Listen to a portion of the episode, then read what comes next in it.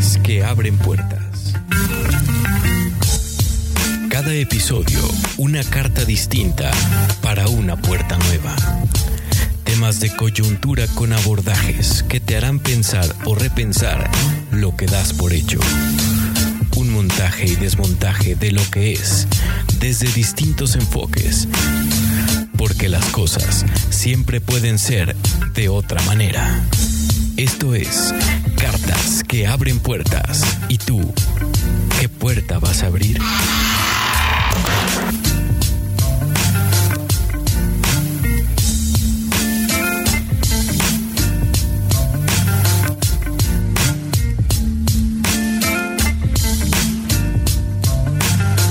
Amigas, amigos, ¿cómo están? Una emisión más de tu podcast Cartas que abren puertas.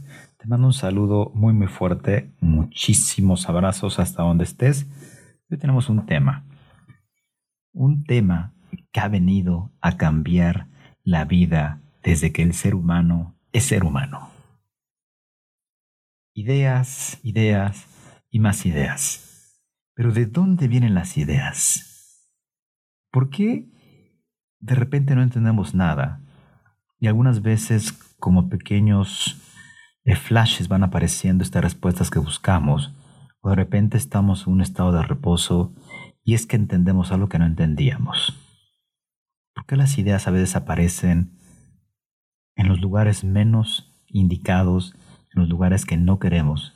¿Y por qué cuando queremos las ideas para resolver conflictos, problemas, para debatir en alguna junta, y ahí no están y no aparecen? Vamos a hablar, amigos, amigas, de la creatividad. ¿Qué hay detrás de la creatividad para obviamente ser más creativo?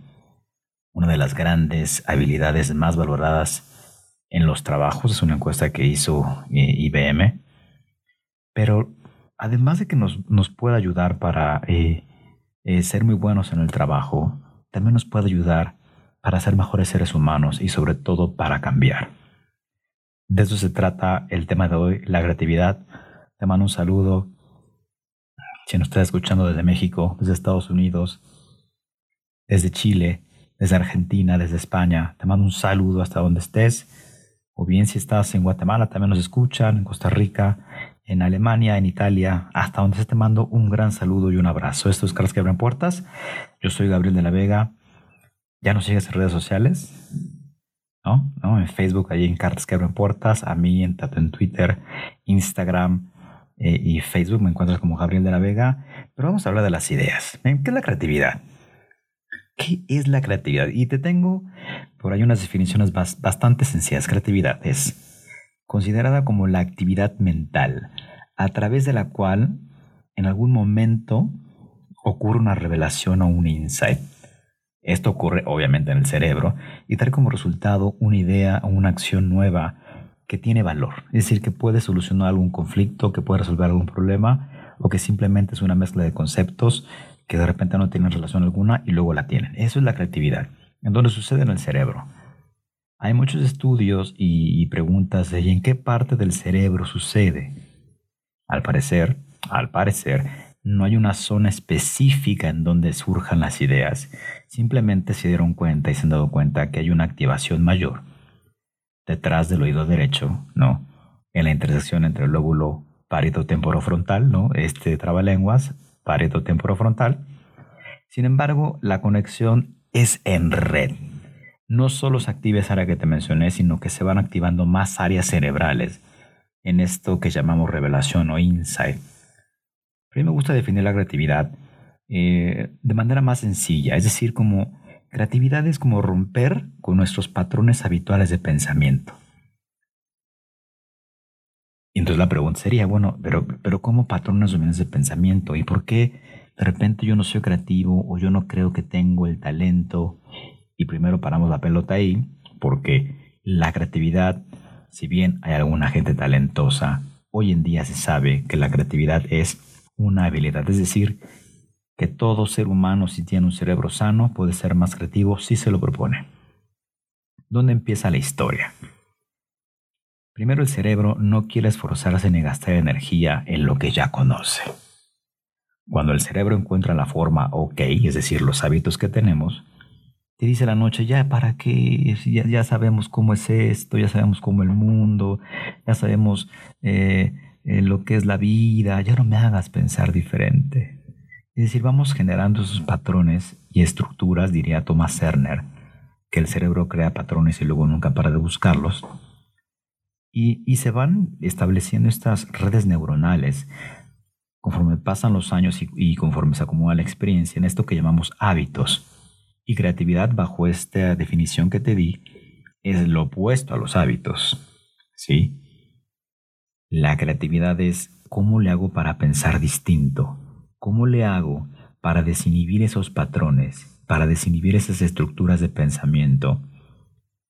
Y eso que te dará o te da nuevas posibilidades de poder pensar de una manera diferente o alternativa a lo que comúnmente estás acostumbrado o acostumbrada. Porque todos somos creativos, pero a veces no nos damos cuenta y muchas veces porque no conocemos qué es la creatividad y no conocemos cómo es que sucede en la cabeza. Y entonces hasta ante este patrón de pensamiento o creencia de decir no soy creativo, ¿qué hace el cerebro si te dije que quiero ahorrar energía? Te dice, para, no, no, ¿para qué inviertes eso? No, no, no, no, todo igual. Vamos a, a, a vivir la vida y a pensarla como siempre lo hemos hecho porque ya hemos sobrevivido hasta aquí. Y fíjate lo limitante que puede ser esto, ¿eh? Fíjate lo limitante que puede ser esto, porque la creatividad además es un fenómeno sistémico, más que un fenómeno individual. ¿Cómo, cómo, cómo, cómo, cómo? Sí, la creatividad no sucede solo en la cabeza de las personas, sino también en la interacción de los pensamientos con su contexto sociocultural. Estos grandes genios de la historia o grandes genios de la ciencia tenían que responder esas preguntas o esas inquietudes con base en el momento sociohistórico y con base en la cultura en la que estaban inmersos o inmersas.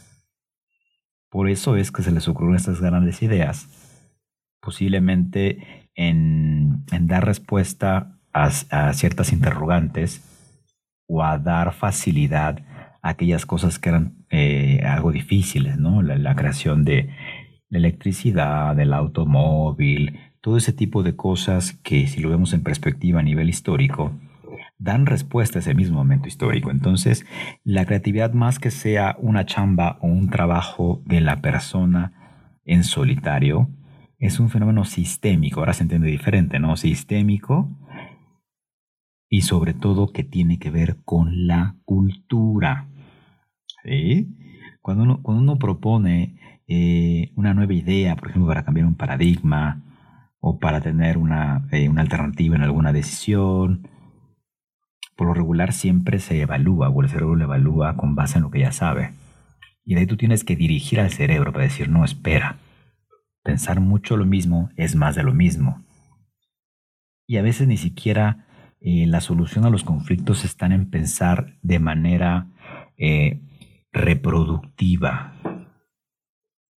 y a veces fíjate cómo nos meten esa palabra, sé más reproductivo, reproductivo, y no, hay que ser productivo. Vaya esfuerzo, ¿no? Ten en cuenta también que la creatividad es gasto de energía, es esfuerzo. Y además, como ya te dije, el cerebro le gusta robar energía, es decir, hay una fuerza entrópica, ¿no? O de entropía, ¿no? El cerebro es un gran conservador de energía. ¿Para qué? Para la supervivencia. Entonces hay que, hay que convencer al cerebro, o el cerebro tiene que estar sumamente motivado para que el cerebro te preste sus neuronas y entonces puedas hacer ese blending o esta mezcla de conceptos o puedas pensar más allá de la caja, como se llama, que más que pensar más allá de la caja es pensar más allá de tus patrones dominantes de pensamiento. Y eso también ocurre en las empresas. En las empresas hay tres cosas que inhiben la creatividad o las nuevas propuestas, que es la experiencia, la cultura. ¿Por qué la experiencia y la cultura? Tú vas con una nueva idea y entonces vas con el jefe. jefe o jefa, tengo esta nueva idea que puede bla, bla, bla, bla, bla, y te va a decir, mira, en mi experiencia esto no ha funcionado, porque otras empresas lo han han fracasado. Además, la cultura de aquí pues no se presta y no va a funcionar. Entonces, fíjate cómo toda esa expertise o experiencia que en algunos casos es un indicio de avance o es un indicativo de que las cosas pueden salir, en creatividad no. Porque es nuevo, nadie sabe si va a salir y además, ¿vas a ser creativo? Tienes más o menos un 100% de equivocarte. Es una idea, la creatividad son ideas. Por ahí decía John Steinbeck una frase que me encanta. Dice, mira, la creatividad son como eh, un par de, de, una pareja de conejos. Primero tienes dos, después tienes cuatro y después tienes una docena. Hay que ser sumamente promiscuo con las ideas. Y por ley de, de, por ley de probabilidad, entre más ideas generes o tengas, más chance, más probabilidad, tienes de que una idea sea buena a veces se creen que estos grandes inventos de la historia que revolucionaron, revolucionaron la vida, por ejemplo, el iPod, ¿no? Que no había nada parecido en el mercado en ese entonces, del 2000-2001, si no mal recuerdo. Pero ¿cómo se generó el iPod? O sea, no es que Steve Jobs, eh, el iPod, y, y se me ocurrió a mí, no. Él lo que hizo, si no sabes la historia, te la cuento. No fácil. Dijo, dijo su equipo creativo. Fíjense, aquí está la palabra clave, su equipo creativo, es decir, muchos. Si bien hay cerebros prominentes y con talento, en creatividad es entre más gente involucrada haya, es decir, entre más cerebros, más inteligencia social y más ideas van a aportar. Entonces le dijo eh, Steve Jobs a su, a su, a su equipo creativo, miren, necesito mil formas de escuchar música, no importa si existe, si hay la tecnología, si se puede o no. Hay mil formas. No dos o tres, ¿eh? como de repente hay en las juntas, hay empresariales. Necesito tres ideas, no. Mil ideas para poder escuchar música. No importa si hay tecnología, si no se puede ahorita, no importa cuánto cueste. Es decir, vale todo. En la creatividad vale todo. Y de ahí luego se empieza a trabajar las ideas. De esas mil ideas, seleccionaron 100. De esas 100 ideas, ¿sí? Se quedaron con 10 que hicieron 10 prototipos. De esos 10 prototipos se lanzaron dos al mercado.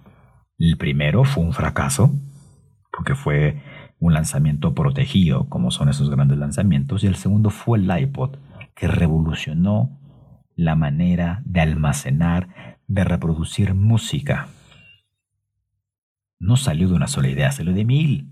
Y de repente tú quieres resolver un problema con una idea que te venga a la cabeza eh, de la nada sin trabajarla y no. Ahorita vamos a ver de dónde sale todo ese trabajo de creatividad. Fíjate bien. Hay cuatro componentes para tener estas ideas creativas. Primero, necesitas ejemplos de la historia. Necesitas inspirarte en otros. Yo ya te cuento algo, con eso vamos a terminar ejemplos de la historia, ya sean tuyos o sobre todo de otras. Estos grandes creativos, que además eh, los estudió en lo que se llama Creativity, eh, eh, Mihaly estudió estos grandes creativos que cambiaron la historia de la humanidad y todos tienen estos cuatro, eh, estos cuatro conceptos, ejemplos de la historia. Gente muy estudiosa, estudiosa de otras personas y se inspiraban en estos ejemplos históricos. Dos, tener claridad mental, que ese es el momento previo al flash o al, o al insight. Es decir, si tenemos muchos ejemplos de la historia, quiere decir que la, la creatividad nace de mucho trabajo. Todos los creativos que mencionan este libro o cualquiera que tú puedas analizar es gente que trabaja muchísimo no es que se siente al árbol y que le caiga la manzana y de ahí sale la teoría de nada. En este, en este ejemplo de la manzana, Newton estudió 10 años antes matemáticas y física y luego salió la teoría newtoniana. Pero es mucho trabajo con ejemplos de la historia y luego claridad mental. Es decir, claridad mental de estar sentado en el árbol y de ahí cae la manzana y es donde sucede la eureka. Pero después de mucho trabajo. El tercer componente es que el flash, es decir, la revelación o el insight, que aparece después de la claridad mental, lleva en sí muchísima energía. ¿Sí? O sea, lleva en sí muchísima eh, eh, dopamina, muchísima noradrenalina, algo que cuando tú tienes ese insight quieres luego, luego ir a trabajarlo o te tienes energía, pues más fácil. ¿Cierto o no? El tema es que estos flashes o esta claridad mental nos sucede en momentos de relax y entonces nos suceden los domingos, cuando estamos con la familia, cuando estamos en el cine viendo alguna serie y dices, no, espera, de por sí esta idea ya no me sirve porque esta idea fue para el jueves pasado y hoy es domingo. Y dos, pero me da bronca inclusive tener ideas de para resolver problemas de trabajo cuando estoy descansando. Obvio que da problema. Sin embargo, pasa. ¿Por qué? Porque las ideas pasan cuando estar preparados para esos insights. Por eso mucho, mucho, mucho, mucho trabajo sin claridad mental es perder el tiempo y es estar dando vueltas en los mismos patrones. En empresas creativas, estoy hablando de Corea, por ejemplo, eh, les pagan a, los colaboradores o colaboradoras estas ideas que salen fuera del horario laboral. Obviamente no se hace en América Latina porque aquí somos medio chantas y entonces por ahí igual antes de llegar llenamos como todo el cuadernito, ¿no? Bueno, allá como hay otro sentido de honorabilidad, allá les pagan por estas ideas extras que suceden fuera del área de trabajo, fuera de la, de la hora laboral porque esas ideas son valoradas. ¿Por qué? Porque saben que esta claridad mental no se tiene en estados beta 1, beta 2, es decir, en estados de estrés o de estrés desmedido, lo cual es por lo regular sucede en las empresas. Y entonces valoran muchísimo las ideas. No porque resuelven el conflicto, porque son ideas, son enfoques nuevos y luego la idea hay que trabajarla. Es decir, el cuarto componente de la creatividad, ya tenemos ejemplos de la historia, claridad mental, en Flash aparece gracias a la claridad mental y viene apoyado de mucha energía física. El cuarto elemento es la determinación. Anda, eh, párate y hazlo. ¿Qué es lo más complicado? Tienes la gran idea del negocio y de repente, ay, qué flojera, ¿no? Para empezar el proyecto, ponerle nombre, luego dedicarle tiempo, ay, a lo mejor me quedo en mi empleo y prefiero seguir infeliz. Por ejemplo, ¿eh? Y así en todo respecto de la vida. La idea de que tú tengas estos elementos de la creatividad es que no es que viene la musa, es que hay que trabajar las ideas. Y no hay que trabajar más de lo mismo. Es decir, la mezcla de conceptos, el conceptual blending, es la madre de la creatividad.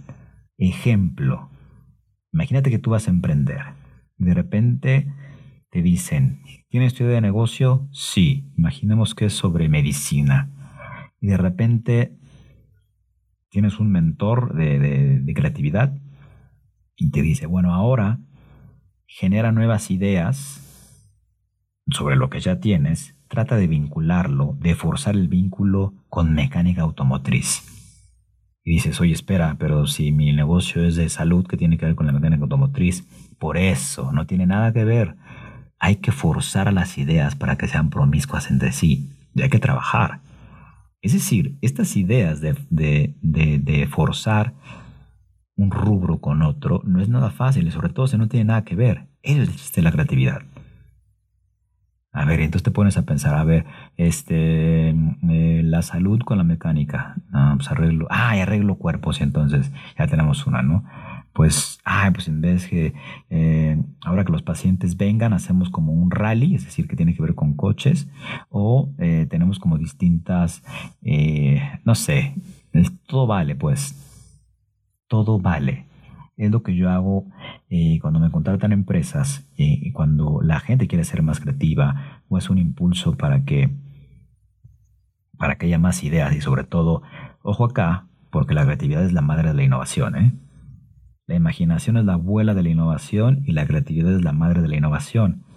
Si tú quieres tener un producto, una empresa o una vida más innovadora, primero tienes que ser creativo y primero tienes que desinhibir la, la, imaginación. Muchas veces es anda y, aprende cosas diferentes, ¿no? No inhibas tu imaginación y luego ponte a trabajar Como la creatividad es un talento, es como tocar la guitarra o el piano o el ejercicio físico. Es decir, tienes que, que, invertirle energía, tienes que invertirle dinero a veces, tienes que invertirle cosas para que esto suceda. Porque si no le inviertes esto, no pasa nada. Y si no pasa nada, todo está igual.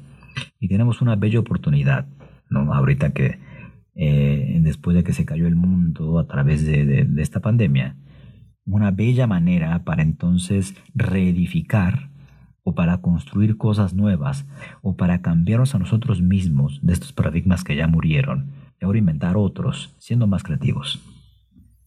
Como te dije, no solo la creatividad sirve para lucirse en el trabajo, ni es una de las, además de que sea una de las habilidades más, eh, más valoradas por los CEOs, sino también la, la creatividad mejora y tu cerebro cambia cuando es creativo. ¿Por qué? Porque entonces tienes más soluciones, porque entonces tienes otro enfoque de pensamiento.